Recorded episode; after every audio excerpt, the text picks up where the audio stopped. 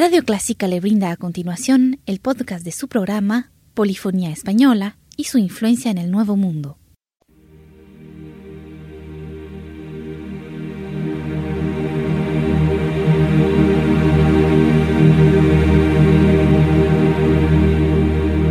Sintoniza Clásica 103.3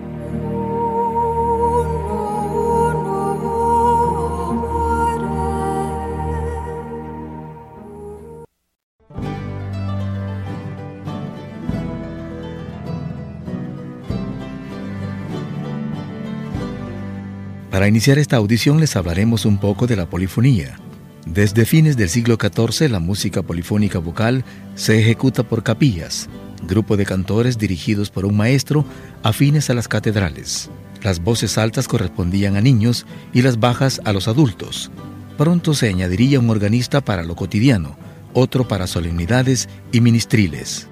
Solo en el último tercio del siglo IV encontramos testimonios claros de música polifónica genuinamente peninsular.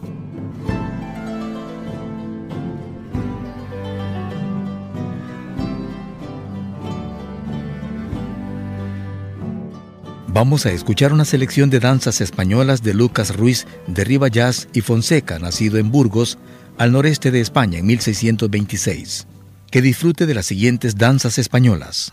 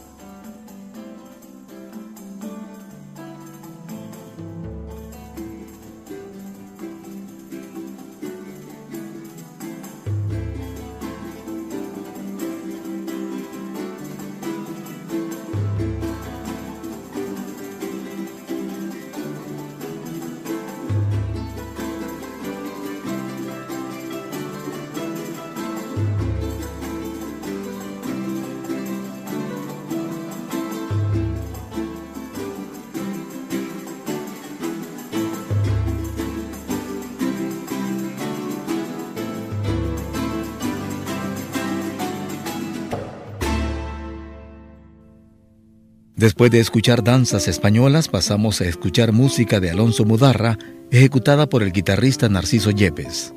La guitarra en España entró en un período de relativa decadencia a comienzos del siglo XVIII, pero volvió a despertarse el interés por ella hacia finales del siglo. Su avance en el siguiente siglo se debe mucho a la labor de un monje cisterciense, el padre Basilio, maestro de guitarra de la reina María Luisa en el Escorial.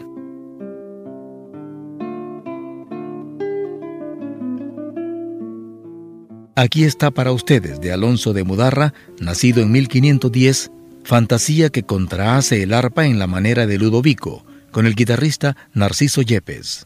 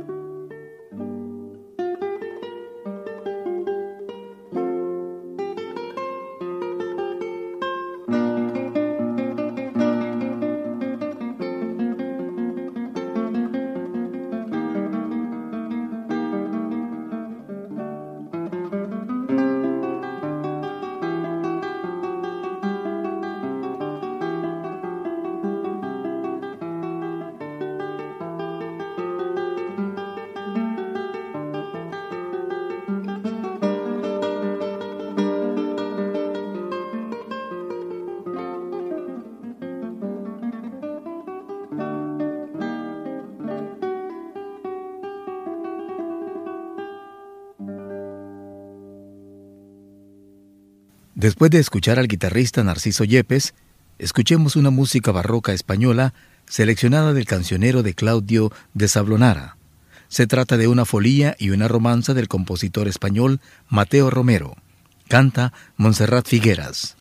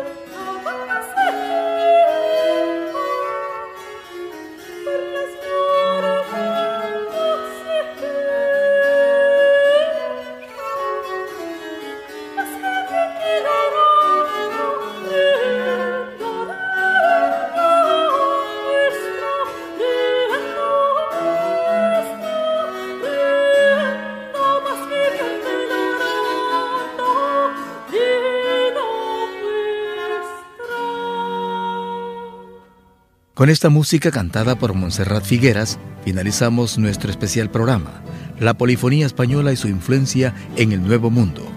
Ha sido un aporte del Centro Cultural de España. Gracias por su atención.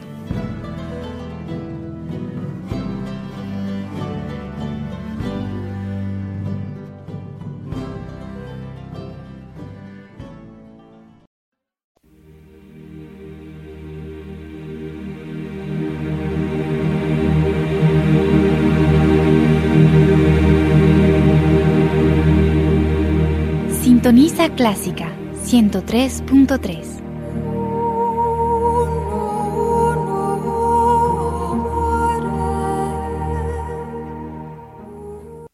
Radio Clásica le brinda a continuación el podcast de su programa Polifonía Española y su influencia en el Nuevo Mundo.